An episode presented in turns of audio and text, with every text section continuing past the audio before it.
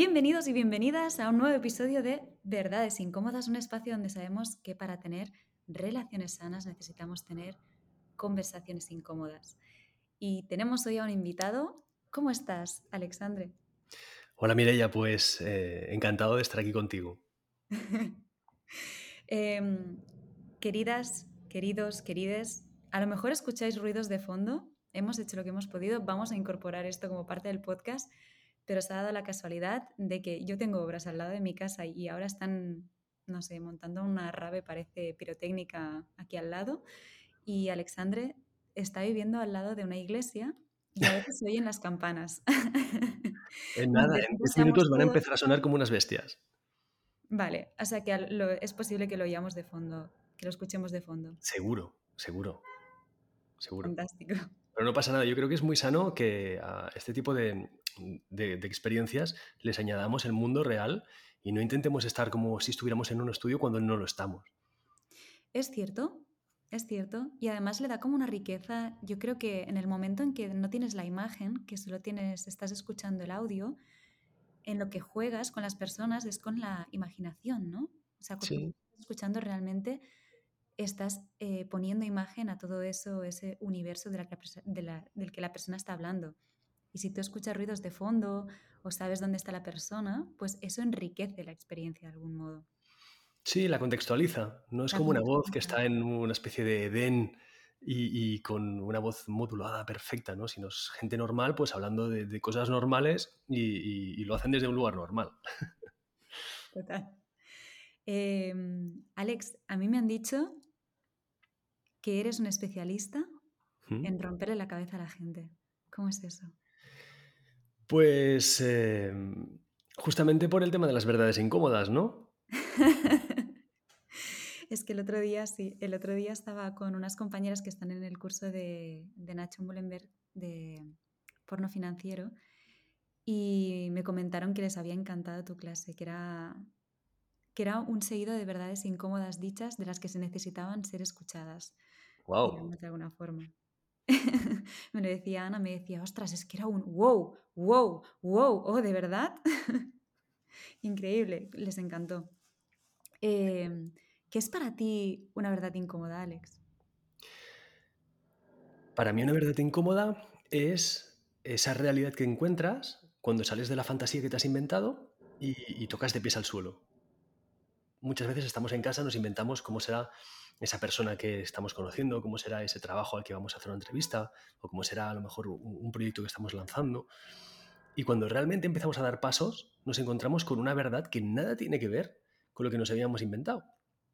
Y en ese momento es cuando eh, te das cuenta de que había una gran distancia. Pues cuando alguien te habla de esa verdad sin que la hayas experimentado, eso es una verdad incómoda.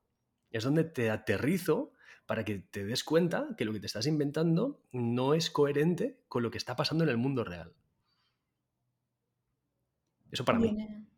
¿Y puedes comentarnos, por ejemplo, una verdad incómoda que te hayas vivido, que te haya cambiado la vida? Muchas. Es que si empiezo... Una que te venga primero o que sea como aquella que digas, ostras, esto para mí fue como un antes y un después. Eh, Mira, em, mi padre, por ejemplo, siempre me ha dicho una frase que es, eh, cuando cruces un puente, destruyelo, para no poder volver atrás. Mm. Porque si lo has cruzado, por algún motivo será, y si vuelves atrás, es porque no has conseguido lo que esperabas una vez que lo has cruzado. En consecuencia, volver atrás siempre será un volver vencido. Y es conformarte con un plan B, que no es lo que tú mm. querías. Eh, eso es una verdad incómoda. Darnos cuenta que cuando volvemos, lo hacemos desde el haber fallado, no desde el realmente, pues vuelvo porque no, ahora me lo he pensado. Y sí, eres la persona a la que yo quiero. Eh, no, desde el miedo. El trabajo no estaba tan mal. Bueno, mm. eso es complicado. Otra, otra verdad incómoda es que la gente no debería confiar en sí misma. ¿Cómo es eso? La gente en general casi nunca está a la altura de casi nada. Y cuando eh, empiezan a confiar en sí mismos es porque no tienen el conocimiento sobre lo que van a hacer. En consecuencia, pues eh, se sostienen sobre la fe que tienen en que lo lograrán. La gente inteligente que conozco y cuanto más inteligente, más actúan de este modo, funciona poniendo control.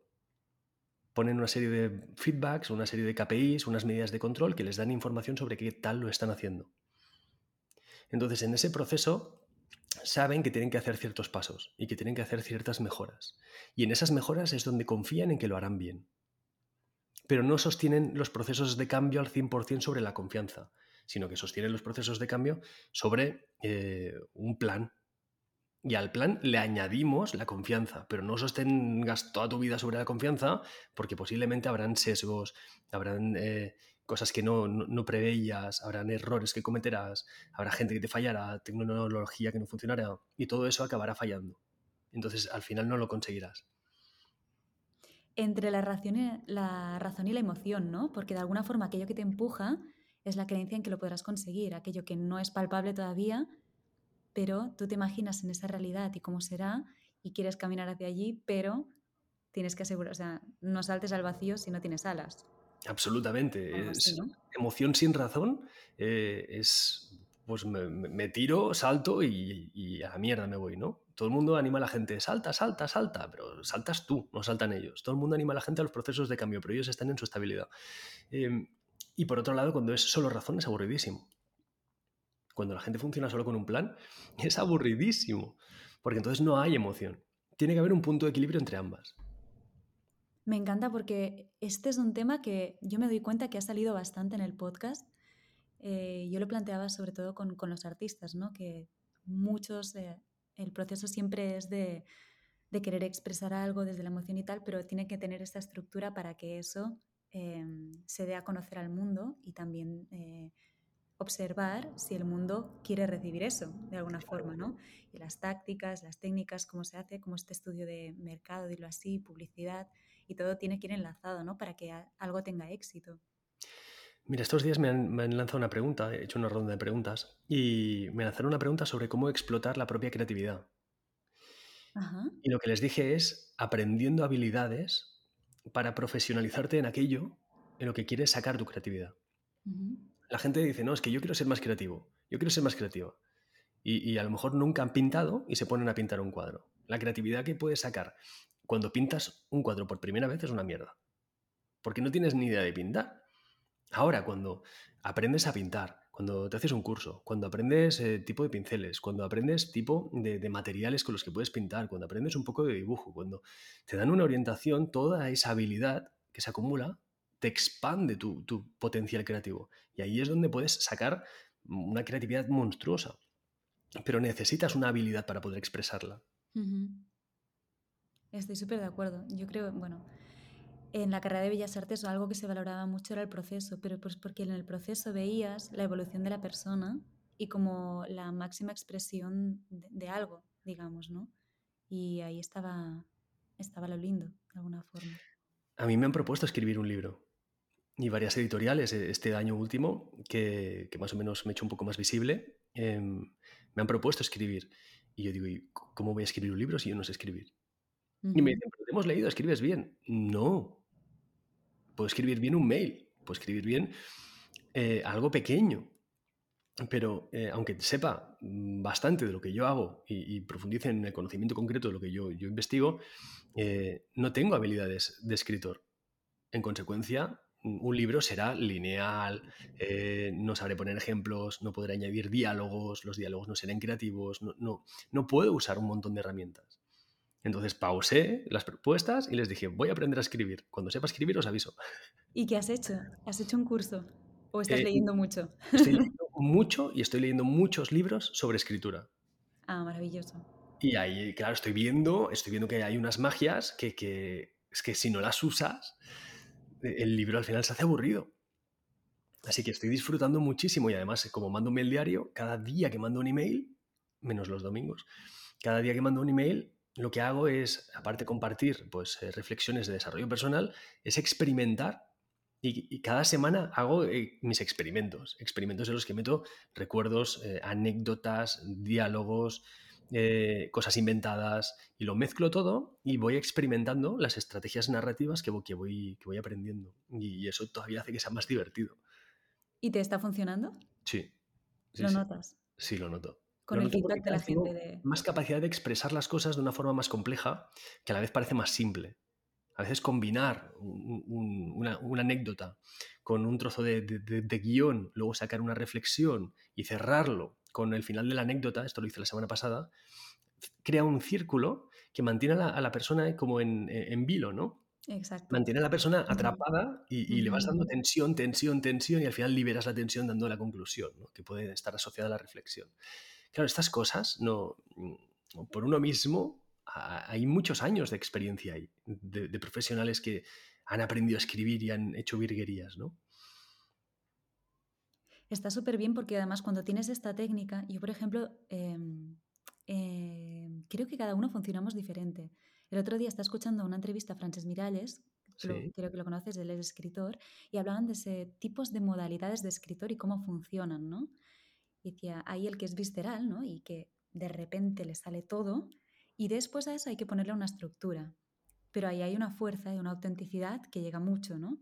Y hay otros que al contrario, primero pones la estructura y a partir de ahí vas elaborando. Y es eh, súper curioso ver eh, como todos los eh, métodos que hacen que ese mensaje todavía sea más rico eh, para la otra persona, de alguna forma, que dé ese gusto de leerlo, ¿no? A mí me gustan dos autores eh, que son muy diferentes, eh, son de fantasía. Uno es Patrick Rothfuss, el del nombre del viento, No lo, no lo he leído, pero lo conozco. Es increíble ese libro. Y eh, el otro es Brandon Sanderson, que es eh, el escritor más prolífico de, de fantasía, de, de- de- vamos, es increíble porque en 10 años ha sacado a lo mejor 30 libros o 50, no sé, es una locura lo que, lo que escribe este tío. Eh, escribe muchísimo y, los libros en general son muy buenos, ¿no? No son barbaridades como El nombre del viento, pero dices, joder, qué capacidad creativa que tienes para, para hacer esta barbaridad. Y en ambos casos, eh, lo que veo son estrategias completamente diferentes. Y, y es que las dos funcionan. Y dices, ¿cuál es la buena? Pues la tuya. la tuya, pero si le pones ganas y esfuerzo. Lo que, la que será, buena será la que tú te inventes, pero no, no la que te inventes como un vago haciendo las cosas mal, sino la que te inventes cuando le pones pasión, cuando le pones corazón, cuando le pones cabeza, cuando le pones eh, habilidad y, y un poco de conocimiento, ¿no? Y, y lo que salga estará bien, En tus mails, por ejemplo, las historias de qué tratan. Pues eh, de la membresía cada semana eh, tengo un tema. Yo tengo una membresía, cada semana mando, eh, bueno, cada, ca- cada fin de semana, la campana. Ay, pe- ay, pero es un sonido hermoso, ¿no? Es muy bonito. Es bonito. me- Incorporamos. me da paz. Sí, sí, total. Sí, Es sí, que es vos- vosotras, vosotros no estáis viendo la imagen porque estoy, estamos grabando solo con, con sonido esta vez, pero yo estoy viendo además la casa de Alex, estoy viendo ese techo precioso que es todo de madera y bueno, es muy luminosa. tiene un aire a iglesia también. Sí, y es un pueblo súper tranquilo. eh, es un lugar en el que sales por la noche y no hay nada, no hay nadie. Solo hay olor de, de- de- de montaña, es brutal. Es brutal. Es que es lo que pasa en los pueblitos, que la gente se incorpora mucho al ritmo vital de nocturno y diurno. Y cuando llega la noche, la gente se recoge en casa, no como en las ciudades que nunca duermen, en realidad. Sí, sí, yo lo he notado que solo viviendo aquí, estoy en Portugal, en un pueblecito del Algarve, eh, ya nos hemos adaptado enseguida al horario europeo. Comemos a las 12 y cenamos a las 8 y a las 11 estamos en la cama ya. Y esto para los ritmos circadianos es absolutamente espectacular. Claro. Y además con la campana esta que vibracionalmente yo creo que es sanador. La, la- la vibración que desprende la campana a nivel corporal, yo Ujú. creo que limpia, que los desequilibrios, bueno, los brujos lo hacen. Está con brujos, nos estamos yendo un poco, me estoy yendo un poco. No, no, no, fantástico, me hacen encanta. Con, con diferentes cosas de metal, gongs, en diferentes Ujú. partes del cuerpo para equilibrar la energía, donde hay desequilibrio de energía. Y, y, eh, estar al lado de una campana tomando el sol pues es espectacular. ¿Tú notas que trabajas mejor o que estás más Vamos, tranquilo muchísimo. cuando estás aquí de que cuando estabas... ¿Estabas viviendo en Barcelona antes? Sí. ¿o no? En Barcelona. En el centro de la Shambla.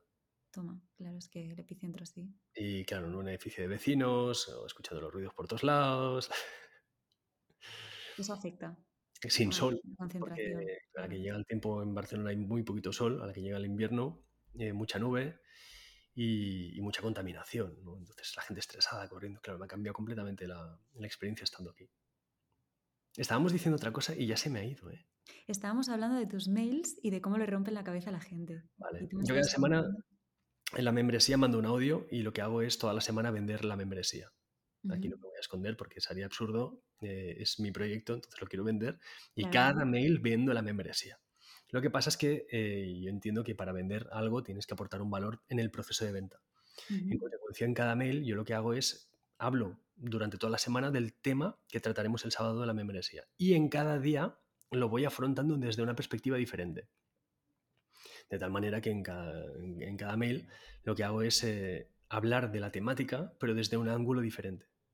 Y aportando siempre una reflexión final de, que, que pueda servir como tip, tip de mentalidad para la persona. En áreas distintas como puede ser la pareja, el trabajo, mm, la Sí. familia, realmente es como, o sea, el, el core ¿Mm? de lo que tú haces es como ayudar a las personas a que vivan una vida más alineada, digamos, con ellos mismos Más en áreas resultados. distintas. ¿Más? Más resultados. Más resultados. Sí. Más resultados de los que ellos, de lo que ellos quieren conseguir en su vida, digamos. Hay, hay demasiada gente viviendo en un estado de necesidad. Y en general, un adulto que es inteligente, que tiene un desarrollo, que es capaz de aprender de la experiencia, Mm, y pues no debería estar en una situación de necesidad. No debería necesitar ni una pareja, ni necesitar un trabajo, ni tener una necesidad económica, más que en momentos muy, muy puntuales. Pero hay mucha gente que vive en una situación de necesidad perpetua, con muchísimo estrés, con muchísimo sufrimiento, con muchísima dependencia, y, eso es porque hay algo que no están haciendo bien. En consecuencia, u- cuando le sacas de, la realidad que se han inventado y les llevas a la, verdad incómoda, hostia, es que hay gente que está cambiando la vida solo con los mails. Que me dicen, es que con lo que dijiste el otro día ya me sirvió para tener una conversación difícil con mi pareja. Lo que me has dicho el otro día ya me ha servido para empezar a negociar un, aumento o para poner límites a mi jefe que no sé qué. Entonces es que cambiando la mentalidad em- empieza a cambiar tu vida. ¿Tú crees que, yo me lo pregunto mucho porque pienso, yo a veces he intentado como cambiar cosas mucho desde la mente, desde querer, y me doy cuenta que el, el momento de cambio tiene mucho que ver con la emoción y con el cuerpo. Quiero decir, que quizás es como una semillita, un concepto nuevo, esto lo integro, pero en el momento en que se hace palpable, es como entenderlo, pero comprenderlo, comprenderlo como algo orgánico de cuerpo, ¿no? Ese, ese momento donde hago ese cambio. Y tiene como un proceso. Primero lo, lo, lo pienso con mi mente, después lo vivo desde la emoción y después siento esa integración en el cuerpo en que puedo hacer como un cambio. A veces se da el proceso contrario, que lo vives desde el cuerpo y después lo comprendes, pero como que... No, no hay diferencia, ¿eh? ¿No? ¿Por qué? Eh, Es lo mismo, el cuerpo y la mente. Eh, Quiero decir, es un proceso que está unificado.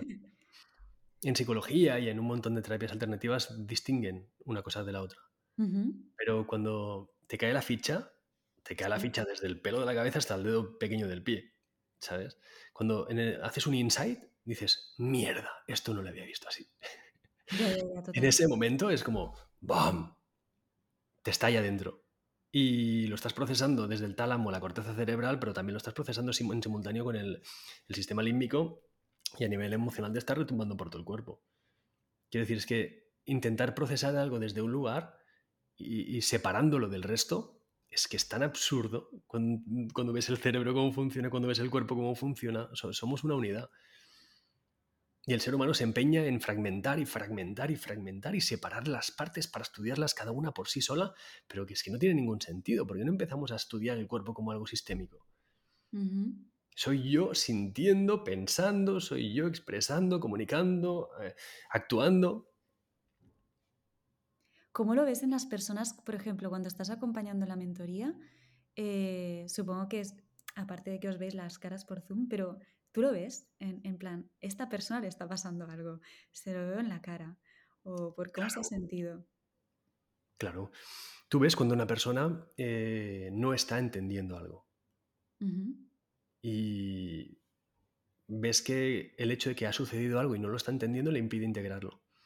En consecuencia, aunque eso no haya sido súper traumático, el hecho de no entenderlo ya se procesa como si fuera un trauma. El cerebro no, no lleva bien no ser capaz de no entender una, una situación vivida. Eso Es decir, sería un trauma, digamos, entonces, sí, no procesarlo. sí.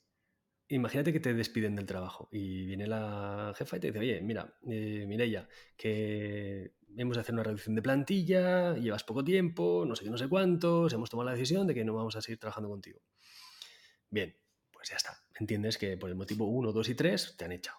Ahora, si de repente te dicen, mira, que no trabajamos más contigo, adiós, hostia, y no sabes el por qué, eso la mente, el hecho de, la mente, el hecho de no poder cerrar las operaciones lo lleva fatal.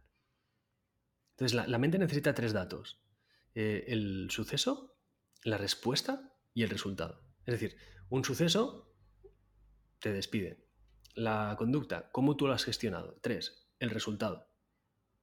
Entonces, una vez que tienes suceso, conducta y resultado, ya cierra la operación y el cuerpo se, se queda tranquilo. Ahora, si el tío que te decía que eres maravillosa y de repente desaparece sin decir nada, tienes un suceso, tienes su conducta, pero tú no tienes la tuya porque no has tenido posibilidad de responder y no tienes el resultado sobre cómo podrías mejorar esa situación. En consecuencia, no puedes cerrar la operación. Y eso deja a la gente fatal. Si quieres dejar a alguien jodido, déjale con una operación abierta. El cabrón de Patrick, Patrick Rothfuss, volviendo al tema del libro, el del nombre del viento, eh, es uno de mis libros favoritos. Eh, es espectacular. El primero tiene unas mil páginas. El segundo tiene unas mil páginas. Entre el primero y el segundo tardó creo que fueron tres años. Y entre el segundo y el tercero, que es el final de la saga, han pasado diez años. Ha dejado a, miles de personas con una operación abierta. En diez años. O sea que cuando salió el libro había un hambre de libro que no se le acababa. El segundo lo devoraron porque llevaban tres años esperando. Pero claro, cuando salga este, millones, ¿sabes la de gente que lo ha comprado en, todo este, 10 años? Eh, eh, millones de personas lo comprarán. Pero es que hay gente que se ha muerto sin saber el final. Eh, es que el, tipo este juega con magia y además entiende cómo funciona la mente. Y lo que está haciendo es dejar una operación abierta para convertirse en el top 10 a nivel de, como escritor.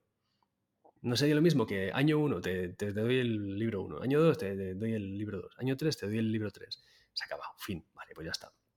Pero crear una puñetera expectativa de 10 años, eso está dejando a la gente traumatizada. Hay gente que lo está pasando muy mal porque les falta el final de la saga. pero va a salir pronto, en plan. Él dice que sí, lo tiene que haber sacado en 2021, pero. Ah. Va tarde entonces. sí. A lo mejor lo dice como una forma más de crear expectativa. Bueno, yo creo que, va a crear, eh, está creando, es que es un universo muy complejo el que ha creado. Entonces yo creo que está ampliando todavía más ese mundo para sacar sagas divergentes después. Lo que pasa es que está adaptando la tercera para dar posibilidad a más. En consecuencia, claro, o le pones una fecha límite o eso se te eterniza. Y lo que le pasa es que al cabrón se le está eternizando. No, eh, eh, es muy malo dejar a la gente con operaciones abiertas. Y eso se usa en marketing, eso se usa en películas, eso se usa en series. En las series lo que hacen es que terminen con una escena en la que va a pasar algo terrible y termina justo antes de que pase. De tal manera que te dejan con la operación abierta. Los terminan así, ¿no? Es como para que te enganches al siguiente. Y lo pasas fatal, te dejan con un mal cuerpo al momento y luego estás pensando en la serie un montón de rato. Eso genera neuroplasticidad. Y esa neuroplasticidad, luego, para no ser desechada, necesita el siguiente capítulo. Oye, a todo esto me viene algo. Cuando, por ejemplo, em, hablando de trauma, una persona no ha procesado un trauma y le empieza a vivir en el cuerpo, que es como el inconsciente que te avisa de alguna forma, eso sería un poco lo que tú dices, como aquello ¿Qué significa que lo empieza a vivir en el cuerpo? ¿Eh? ¿Qué significa que lo empieza a vivir en el cuerpo? Yo creo que cuando, pensando en el tema del inconsciente, em, mm, a lo mejor vives un suceso, imagínate, una ruptura de pareja. Em, si no te das el espacio para vivir emocionalmente lo que te ha supuesto eso o cómo te has sentido, lo que sea, y lo tapas y sigues a otra cosa y no, no te das el espacio, como he dicho antes, em, quizás al cabo de un tiempo empiezas a tener sueños acerca de eso, acerca del dolor que viene a visitarte, ¿no? Como el inconsciente llamándote a la puerta diciendo, hey, ¿qué tal? Estoy aquí. Y si no, eso se acaba eh, cristalizando en el cuerpo, cristalizando como, como si fuera el cuerpo el último, la última pantalla de choque que tiene como tu organismo de decirte, hey, estoy aquí, si no me miras, eh, esto va a ser peor. Pero como una forma de... No es un proceso tan lineal, sino que todo sucede a la vez. ¿Todo a la vez? Sí. Cuando vives una experiencia conflictiva, imagina que descubres que tu pareja te es infiel. De repente, pongo estos casos porque son súper comunes. Eh, cuando descubres que tu pareja te es infiel, haces un... ¿Vale? En el pecho. No, Sí. no lo vemos, pero Alex ha apretado las manos como en el pecho, así. Sí, como que te estrangulas por dentro, haces un... Te pegan un susto, ¿no? Y haces... Luego ves que es una broma de un colega tuyo que te ha hecho una broma y dices... Y sacas la tensión. Pero cuando ves que a- alguien ha hecho algo, por ejemplo, eh, tu pareja, hasta le pillas con otro o con otra, haces... Y eso no se suelta. Y no se suelta justamente porque no estás pudiendo aceptar eso. No estás pudiendo aceptar que esa persona se ha ido con otra. En consecuencia, no lo puedes aceptar y empiezas a negarlo. Y al negarlo reprimes la emoción que estás sintiendo, porque sentirla implicaría que eso es real. En ese momento, esa experiencia no queda integrada. Toda experiencia tiene un proceso de integración que empieza en la corteza cerebral, que pasa por el límbico, eh, un proceso de tensión activa, eh, de tensión emocional, un estrés, activa la amígdala cerebral, activa el hipotálamo, eh, el cuerpo se autorregula y, y después pasa al hipocampo y se asimila la experiencia. Y cuando vives un trauma, una experiencia conflictiva de este tipo, como tiene una complejidad mayor que la capacidad que tienes para hacerle frente, lo que sucede es que reprimes las acciones porque no puedes seguir avanzando en esa dirección. Reprimes el llanto. Lo que la gente siente en la garganta, en el pecho o en el estómago, en un Mm. momento conflictivo, es su propia fuerza estrangulando el llanto para que no salga. Mm. En consecuencia, se aleja. Hay- Hay un condicionamiento de, de huida, que es lo típico que los animales cuando les haces daño salen o cuando te quemas apartas la mano, ¿no? Los animales que salen disparados cuando les hacen daño. Eh, las personas se alejan del conflicto lo suficiente como para que les deje de doler, pero no lo suficiente como para perderlo de vista. Y empiezan a fingir que siguen adelante en su vida sin que haya pasado eso. Esa persona, por ejemplo, esa mujer, pues quedará con amigas que estén solteras y que no quieran saber, o que tengan pareja y que no quieran saber nada de tíos, eh, empezará a evadirse del mundo, irá del trabajo a casa, mucho Netflix, mucha, mucho TikTok, mucha historia, pero empezará a evadirse, evadirse, evadirse, azúcar, alcohol. Y con todo eso lo que conseguirá será crearse un micromundo en el que puedes seguir viviendo en su zona de seguridad alejada de aquello que sucedió. Alejada de ese dolor, para evitar el dolor, de alguna Claro. forma, ¿no? Lo que pasa es que por dentro sigue estrangulando el llanto, ese llanto no ha salido. Mm.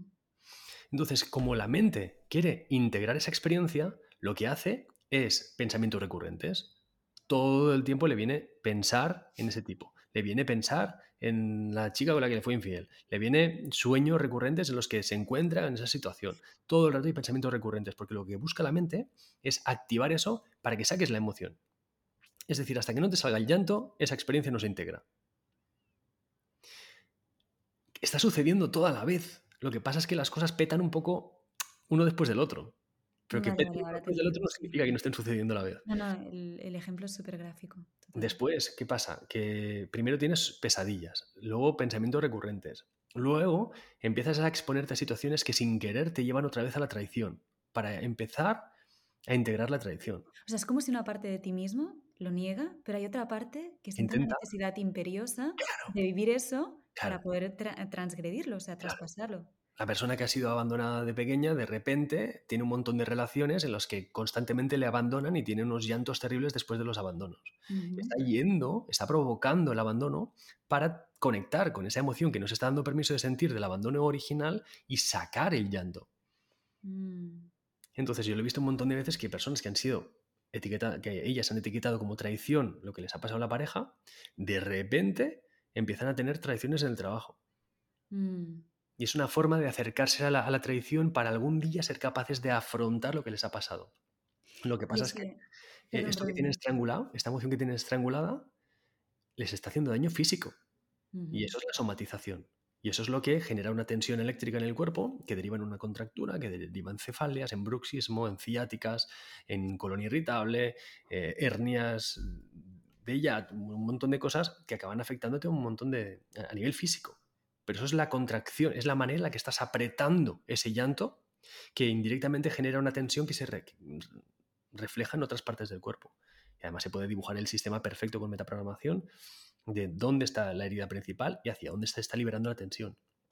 Hacia Co- arriba, hacia abajo. Perdón, perdón. En metaprogramación cognitiva es Sí. como el método que, que tú has creado, ¿verdad? Sí. Para hablar de todo esto.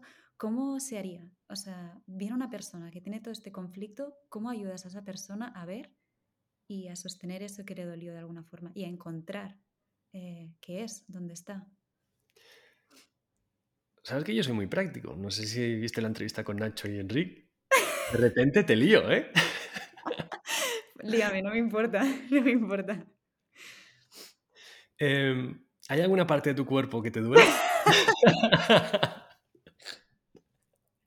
es que eh, antes de hacer eh, el encuentro que estamos grabando de la entrevista, yo le he dicho a Alex, eh, ayer me enganché de la espalda y fue todo un pitote aquí en mi casa porque se inundó el baño y estaba saliendo agua del baño y yo estaba en la cama, no me podía mover.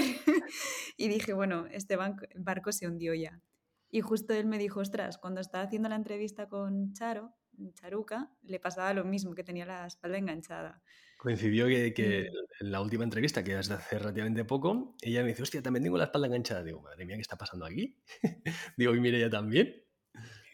Algo hay, algo hay. Yo le he dicho, para mí, eh, la reflexión era, estoy siendo muy intransigente. O sea, mi cuerpo ya hace días que me va avisando, yo lo iba viendo, porque observo mucho todo esto de decir, ah, me duele aquí, pero lleva unos días que estaba con la directa puesta y no le estoy dando la atención que necesita mi cuerpo. Y al final ya me dijo, bueno, mire ya, o sí o sí, o sea, cao técnico total, te quedas en tu cama. Pero además es que la, escena que cuentas es súper simbólica porque como si, fuera un sueño, tú estás en la cama, no te puedes mover, te duele la espalda, estás paralizada y de golpe empieza a entrar agua por tu baño, ¿no? Total. El agua, el agua en los sueños, son las emociones. Total. Entonces aquí lo que es que te está entrando una emoción, eh, eh, el cuerpo te obliga a someterte a que te llegue la emoción de forma descontrolada sin que tú puedas intervenir.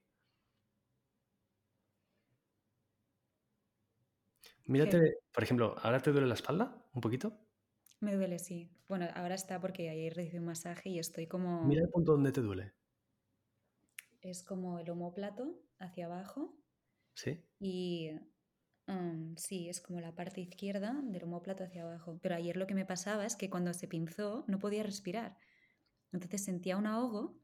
Em, o sea, me reía y lloraba a la vez. Era como gritaba de dolor y a la vez me reía porque me hacía tanta gracia la situación. Fue bastante divertido. Mira en este sitio donde tienes el pinchazo ese. Está como a la altura de, pecho, sí. ¿Pero te duele aquí en el pecho o te duele la espalda? O sea, me duele la espalda, pero el pinchazo me, dolía en el pecho porque no podía respirar, digamos. Ahora mira la espalda con los ojos cerrados o, o, como quieras abiertos y deja que aparezca un color en el lugar donde sientes el malestar. Vale. ¿Lo digo en voz alta? Sí. Rojo. Vale, el rojo lo que refleja es la inflamación que tienes en la espalda. Ahora imagina que de ese color rojo sale un cable que va por dentro de tu cuerpo. Deja que se vaya moviendo y mira hacia dónde va el cable. ¿A qué otra parte de tu cuerpo llega? Al corazón. Vale, ¿qué color aparece en el corazón? Rojo y eléctrico, como si fuera un cable eléctrico. Vale, mira si de la espalda sale algún otro cable que vaya por dentro de tu cuerpo. A la pelvis. ¿Qué color aparece ahí? Azul. Bien. Mira si de la espalda sale algún otro cable que vaya a alguna otra parte del cuerpo. Amarillo hacia la cabeza. Vale. Aquí ya empezamos a tener varios focos. Tenemos un foco que es la contractura que está liberando tensión. Tenemos otro foco en el corazón que sería el pecho que también está liberando tensión porque está eh, rojo. Y vemos que se te está yendo la tensión como no está pudiendo ser del todo liberada, se te está yendo a la cabeza y a la cabeza hay amarillo, que es una tensión un poco más, es un color cálido, pero más atenuado. la tendencia será a que si mantienes la tensión en la espalda y en el pecho, se acabará generando una migraña posiblemente. ¿Vale? Wow. Entonces, también te está. Mm, lo que vemos es que el azul, que es el frío, y que normalmente los colores fríos son los que llevan más tiempo en nuestro cuerpo porque es una contracción que se ha enfriado, está en la pelvis. Entonces ahí tendrías uno de los conflictos. Pero vamos a ver, mira el azul de la pelvis, azul has dicho, ¿no? Imagina que sale un cable de ahí, mira hacia dónde va, dentro de tu cuerpo. Dentro del mismo cuerpo. Sí. Va hacia el corazón. ¿Y qué color aparece ahora en el corazón? ¿El mismo? es como que intenta volverse de color rojo, pero no acaba de... Es como si quisiera conectarse con el corazón, pero no puede. Como si...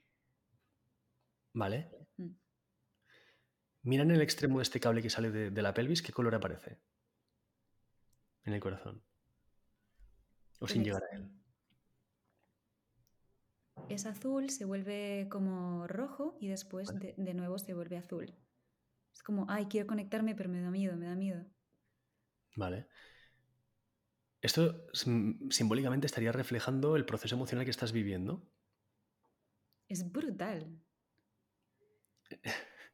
Estaría reflejando la, que, que dentro de ti hay una emoción que está reprimida, que refleja la pelvis y refleja en el corazón, que te está doliendo porque no estás consiguiendo la conexión que tú esperas y que se está reflejando en una contractura, se está reflejando en las tensiones en el pecho que te da la- los pinchazos y ya se está empezando a dirigir hacia la cabeza. Entonces, claro, tienes una contractura y puedes darte un masaje, pero todo lo que se está moviendo dentro de ti o lo entiendes a nivel emocional y profundizas hasta ese punto o, o tar- tar- tarde o temprano se volverá a somatizar. Ahora mira esa conexión entre el azul y el rojo que nos establece. ¿Sí? Estoy ahí. Deja que te venga un recuerdo que explique eso. No hace falta que lo verbalices. Lo veo, lo veo. Identificas por dónde va, ¿no? Identifico, identifico por dónde va. ¿Eso se ha activado hace poco? Se ha activado hace poco. Mira, de hecho pensaba el otro día, lo voy a conectar con un mail que tú enviaste el otro día que me gustó muchísimo. Eh, era una chica que hablaba sobre la experiencia que había tenido con, con un amigo suyo.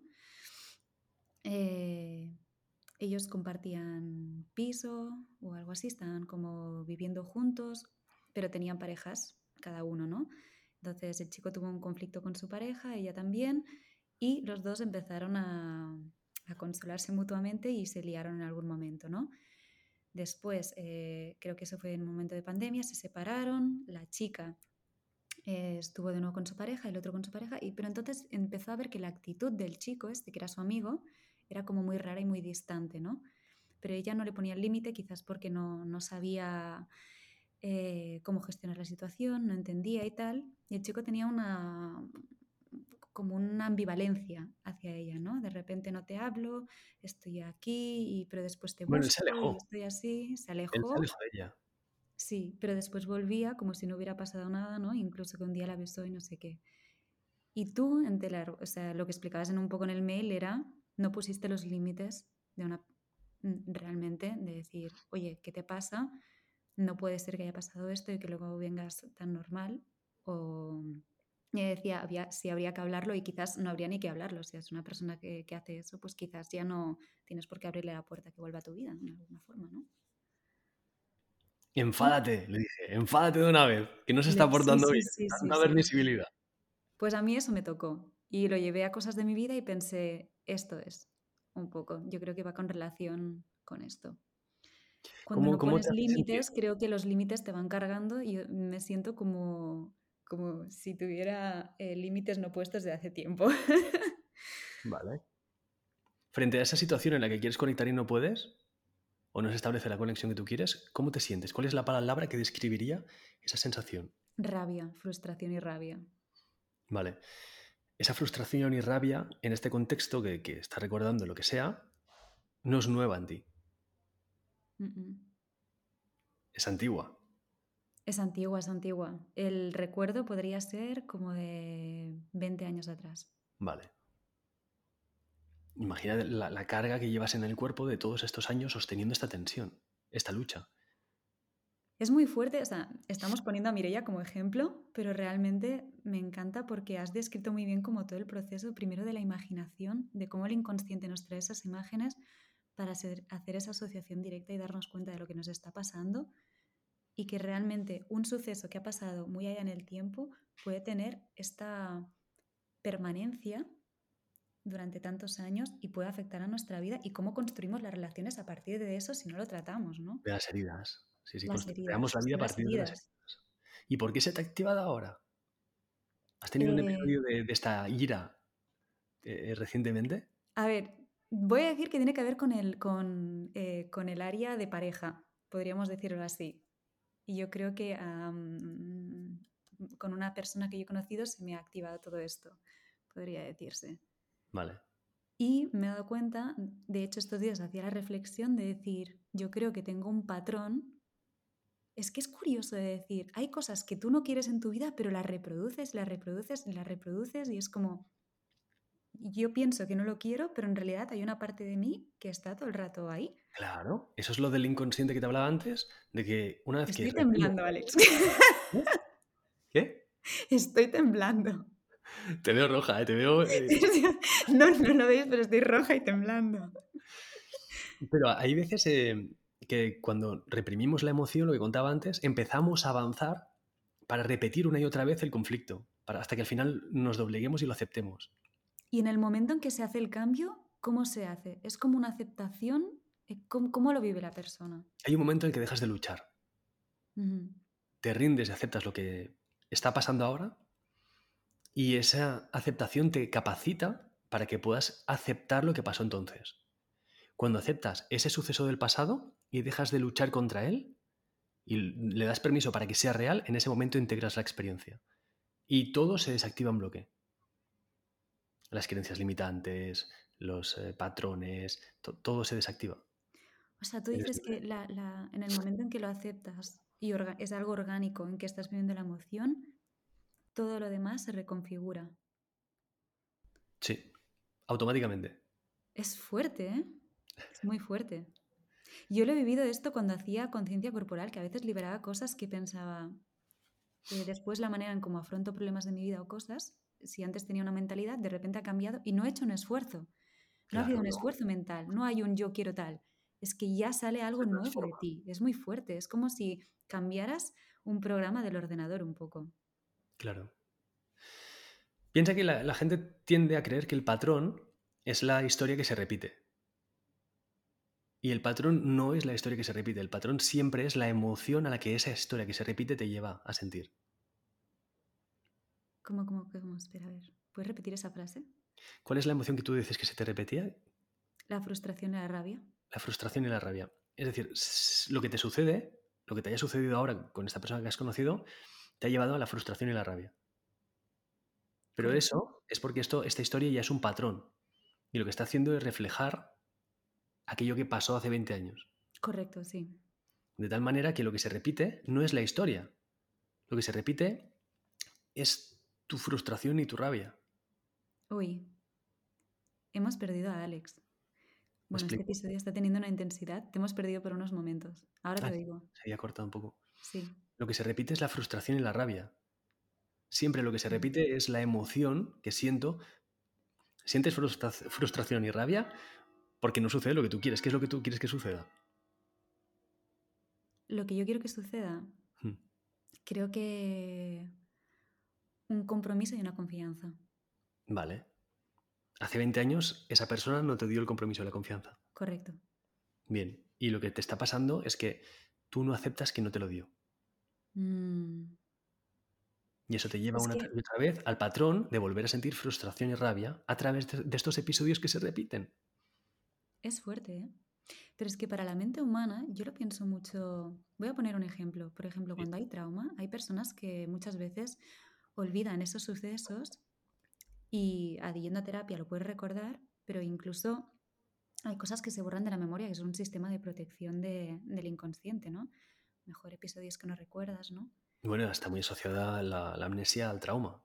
Exactamente. Justamente porque en los procesos de, de- de estrés se activa la amígdala cerebral, la amígdala activa el hipotálamo, el hipotálamo prepara todo el estrés en el cuerpo y cuando termina todo el proceso, del, cuando termina el episodio y ves que ya no ha pasado nada y ves cómo lo ha resuelto o ves los daños que, ha- que han sucedido, pero ya termina, en ese momento el hipotálamo recupera toda la información corporal que ha, que ha generado el estrés, se la pasa a la amígdala para que se relaje y se la pasan toda la información al hipocampo para que la asimile.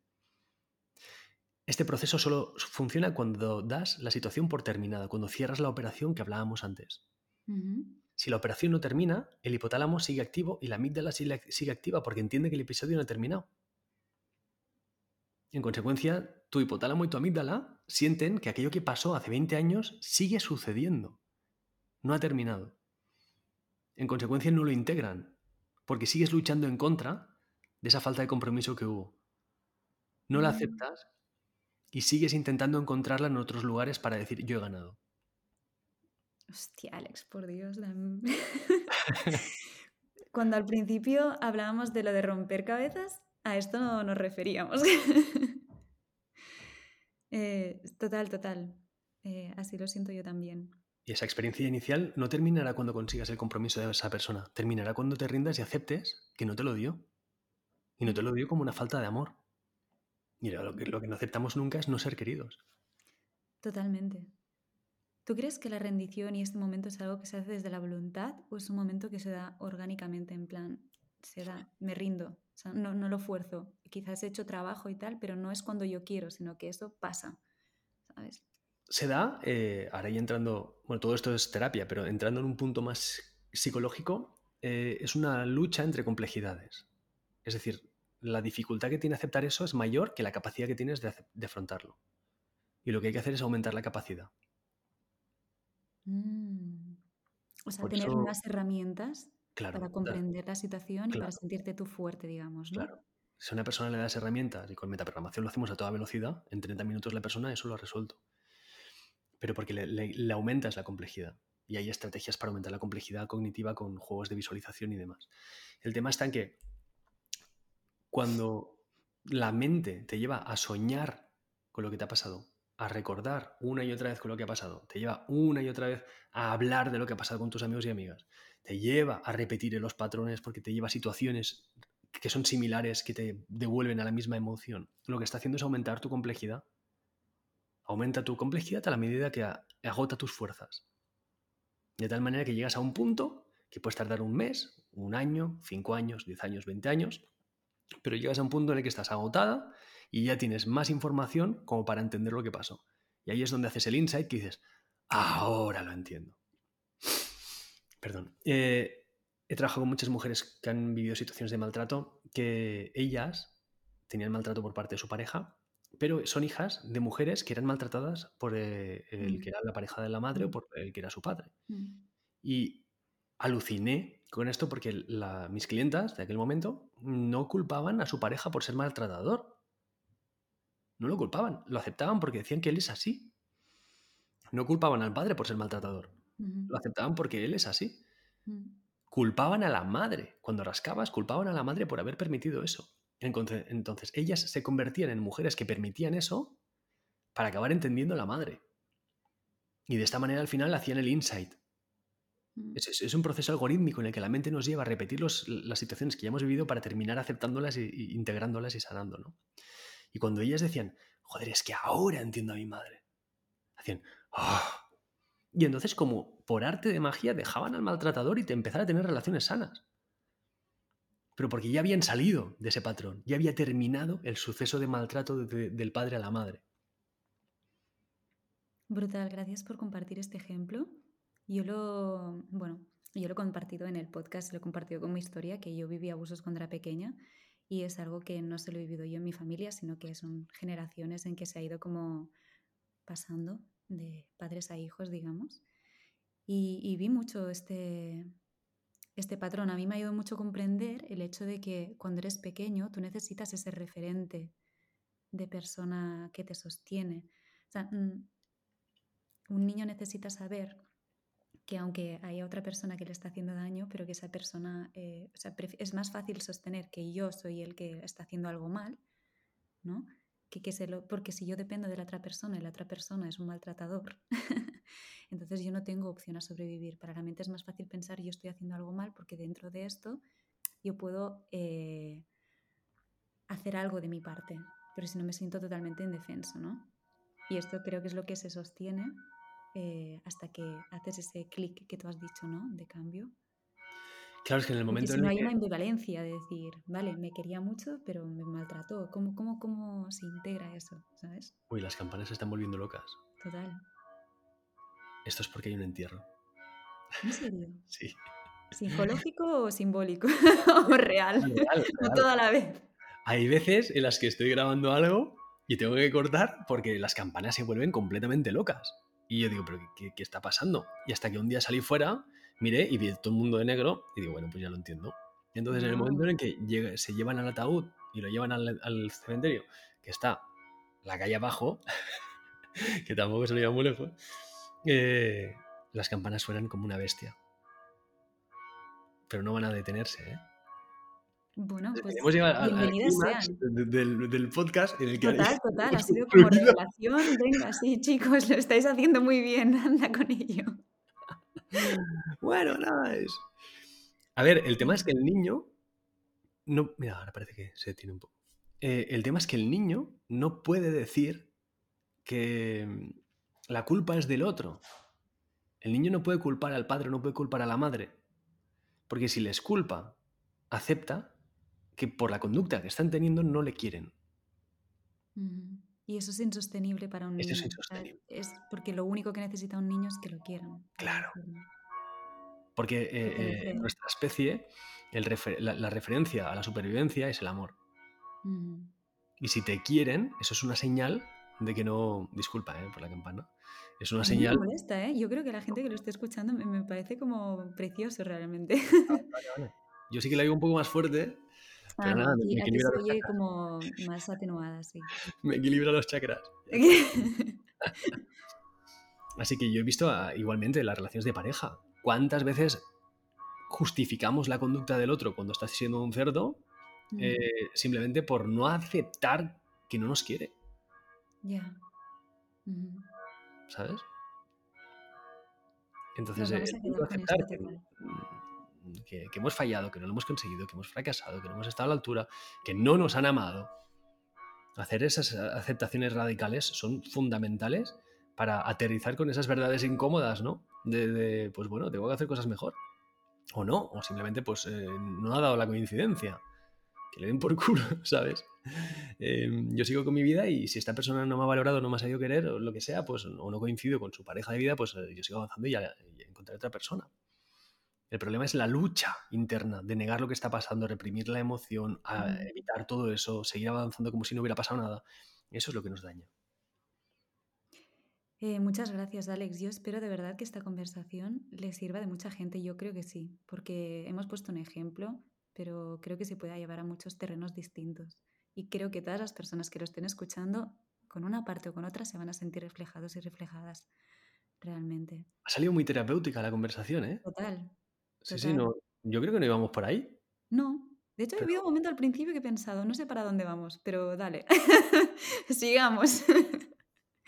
Oye, tengo dos preguntas más, Alex. Genial, yo no tengo prisa. Para terminar, mira, hay una que, que estos días pensaba, con todo esto que estábamos hablando, ¿tú crees que la idea de Dios podría asemejarse a inconsciente? ¿Tú crees? Porque es una, el inconsciente es como una sabiduría muy amplia que nosotros como mente humana no podemos llegar a abarcar, a comprender en su globalidad. Y de alguna forma Dios, o la idea que tenemos de Dios, es algo parecido, ¿no? Es algo que sabemos que existe, que está, que cada uno lo percibe de formas distintas en su vida, como algo de esperanza, como, em, como una idea de destino, quizás, de sentirse acompañado, pero que no podemos llegar a definir. Esto es un berenjenal de pregunta, ¿eh? Por eso la he hecho, pero bueno. Yo tengo una opinión muy compleja, ¿no? Porque pivotando entre el- los conceptos de Dios y alma, eh, Dios reflejaría la mente. Es decir, eh, Dios es eh, aquella inteligencia o aquella fuerza que genera una causa-efecto sin acción intermedia, eso genera el milagro. ¿Vale? Contemplamos a Dios cuando vemos que pasan cosas que pasan de una forma no estadística, que no suceden al azar, que vemos que hay una mano invisible que está moviendo las cosas de un modo determinado. Y no entendemos por qué. Entonces lo personificamos en una forma de, de Dios. La iglesia, se apropia de esa forma y empieza a construir alrededor. Hace una empresa, la Bueno, iglesia es una empresa. tenemos comunicación directa, páganos. Pero cuando eh, em, ves la- lo que llamo reactancia cognitiva, que es el proceso en el que la mente de forma algorítmica nos lleva una y otra vez a, a repetir situaciones, es increíble. Pero es que he visto estrategias tan complejas en las que la mente ha llevado a personas afrontar ciertas situaciones, a que se les repitan ciertas cosas, a que hayan ciertas casualidades cabronas que les llevan a vivir algo concreto que tiene mucho significado para su historia, que en, ese momento digo, esto, e, e, esto es esa mano. Y eso es porque la, mente, que llamamos mente, en verdad no existe tal y como la conocemos. Y, es como una especie de inteligencia artificial, porque es algorítmica, pero eh, tiene unos algoritmos tan complejos, tan brutales, y que además salen del propio conocimiento y nos conectan a unos y a otros, para que entre todos realicemos ese, ese teatro que diría Alejandro Jodorowsky, ese teatro sin fin en el que se va repitiendo una detrás la, la, la, trama sagrada en la que yo me enfrento a mis demonios y termino eh, superándolo y, soy capaz de, sanarme y después comparto con el mundo, la historia del héroe también, ¿no? comparto con el mundo aquello que he aprendido. Entonces, eh, es espectacular cuando ves que, que, no es un dios y que tampoco es una mente, sino que es una especie de inteligencia intermedia que está mucho más cerca de nosotros de lo que pensamos y a la vez es, va muchísimo más allá de lo que somos cada uno de nosotros. Y después que hay algo que es mucho más complejo, ¿no? porque yo lo que veo es que en visualizaciones, he pasado miles de horas haciendo visualizaciones a la gente. Em, en visualizaciones, todo lo que se refleja en la visualización es algorítmico. Funciona de una forma Funciona de una forma que siempre es la misma. Y he trabajado con gente de todo el mundo y todo el mundo la mente funciona de una forma muy, muy similar. Como los arquetipos de los que habla Jung, de alguna forma. Hay cosas que se repiten, que decías de del agua puede representar las emociones. Sería lo que hay detrás del arquetipo sería del procesamiento de la información que construye el arquetipo. Mm. Y de formas predeterminadas en las que los arquetipos se relacionan. En ese momento ves que todo es algorítmico menos una cosa. La conciencia. Es decir, es como tú juegas a un videojuego y todo lo que hay en el videojuego es algorítmico, porque está programado y funciona, aunque sea generativo, pues de, formas similares. Ves la huella artificial que conecta pues, los escenarios y las tramas y las cosas. Pero lo que no es algorítmico es el jugador, el player, la conciencia que interactúa con ese mundo. Entonces yo lo he visto que a nivel de visualizaciones, y, he hecho miles, ¿eh? Eh, siempre todas las visualizaciones y todo lo que es capaz de percibir la persona, sea en el mundo real o sea en el mundo mental, eh, sí, todo es algorítmico. Lo único que no es algorítmico es la propia conciencia humana a la hora de tomar decisiones. Somos unos putos locos y eso es fantástico. Porque ahí no hay una decisión, es un, un, observador eligiendo dónde proyecta su atención según una intención que, que es la que le nace en cada momento. Entonces yo lo que vería es que para mí la figura de Dios no es tan importante, sino como la conexión con ese observador que soy, con esa conciencia que soy, liberándola de creencias, liberándola de ataduras y simplemente ayudándola a sacar todo su potencial para poder relacionarse con este mundo algorítmico de una forma más consciente y, más sabia. Me encanta. No sé si respondió a tu pregunta. La verdad es que no sé qué esperaba, pero sí. O sea, me gusta la, metáfora y me gusta la idea y la imagen digamos que nosotros podemos ser creadores de nuestra vida cuando sabemos también eh, estas reglas, estos algoritmos que la dibujan, ¿no? Y que tenemos una libertad ahí dentro, dentro de todo esto. Absolutamente. A mí me, me flipa, o sea, cuando estudiaba a Jung y me acuerdo que creo que fue en una película de la que te quería hablar después, de la del método peligroso, al final de, de la película sale como Jung habla de, cuando, era la cuando todavía no se había iniciado la Segunda Guerra Mundial, eh, se ve que los pacientes que él tenía, Jung, todos tenían sueños que él notaba como muy apocalípticos, ¿no? de, muchas guerras, de mucho dolor, muchas pesadillas.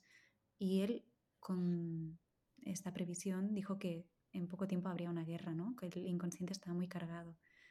También me hace pensar en cómo nos conectamos unos con otros y cómo co-creamos esta realidad hasta puntos que no nos imaginamos y no solo con, con nuestras acciones, sino incluso con nuestros pensamientos y nuestras emociones, ¿no? No sabemos hasta qué punto somos creadores, hmm. hasta qué punto somos eh, capaces de influir. Alex, tengo una última pregunta. Dale. De hecho, no es una pregunta, creo que es un jueguito que he preparado. ¿Un? Un juego. Vale, fantástico. Este juego es el de Asociación Libre de Palabras. Creo que es la primera vez que lo hacemos en el programa. Y yo he preparado, no sé si son 15 o 20, y la cosa es responder al instante, lo más rápido que Soy puedas. malísimo con esto. Malísimo, pero malísimo. Es que se lo he dicho antes, me ha dicho esto, digo, bueno, va, lo, lo probaremos a ver qué pasa. Esto salió de la película de Un método peligroso también, me pareció muy divertido, digo, vamos a probarlo. Sí, sí, sí. ¿Estás, ¿estás ready? Dale, dale. Venga, éxito, Fracaso. libro, Lector. eh, memoria, Uy. Me ha venido límbico, te lo digo. límbico, eh, casa, Tejado. secreto, Misterio. compromiso, Fidelidad. verdad, Mentira. verano, Invierno. viaje, Fantasía. familia, Amor. destino, Futuro. Nevera, Llena. Vale, mirada, ¿Qué? mirada, Limpia. arte, Uy. Me ha venido la imagen de arte, nada más. ¿Y cuál es la imagen? Arte. Ah, la palabra escrita, ok. Foco, Oscuridad. sexo, Libertad. rojo, Azul. Vacío, Lleno. dinero, Mucho. instinto, Salvaje. cicatriz, Herida. árbol, Raíz. talento, Magia. tiempo, Infinito. final. Principio. Fantástico. No sé qué tal lo he hecho, pero. No, me hace gracia. em, El de arte es como que no había nada más, era solo arte. arte Mi cabeza no lo, no lo asociaba. Es, ¿Sabes? No sé. en sí raro. mismo. Sí. Eh, no, bueno, creo que cada una de las palabras asociadas es como que, aparte es, la importancia es aquella imagen que se te crea a ti en la cabeza eh, con esa palabra, de alguna Claro, forma. La- claro, es que que a mí me- dices, me venía la imagen. Y después la palabra. Mm. ¿Sabes? Aparte Bueno, es que tengo un ejercicio muy similar que, que lo hice el otro día. Y es de cada palabra, te deja que te venga un símbolo o una imagen. Entonces, eh, y ahí describes que, cuál es la imagen o el símbolo. Y claro, de razón a razón es lento. De razón a símbolo es inmediato. Ostras, pues mira, la próxima vez lo haré así. En vez de decir una palabra, miraremos el símbolo. Vale. Muchas gracias, Alex. Ha sido un pedazo de episodio de los más largos. Mira, estamos a un minuto, eh, ahí una hora, tres minutos.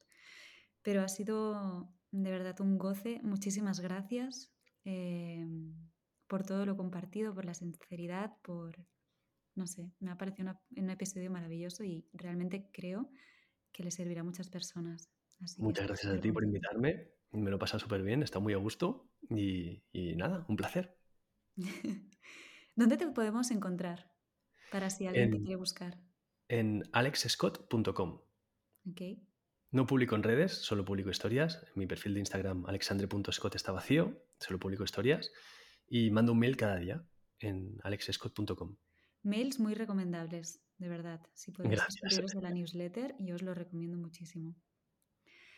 Pues nada, eh, chicos, chicas, chiques, eh, hasta aquí este episodio de Verdades Incómodas. Un espacio donde sabemos que para tener relaciones sanas necesitamos tener conversaciones incómodas. Y nos vemos en el próximo.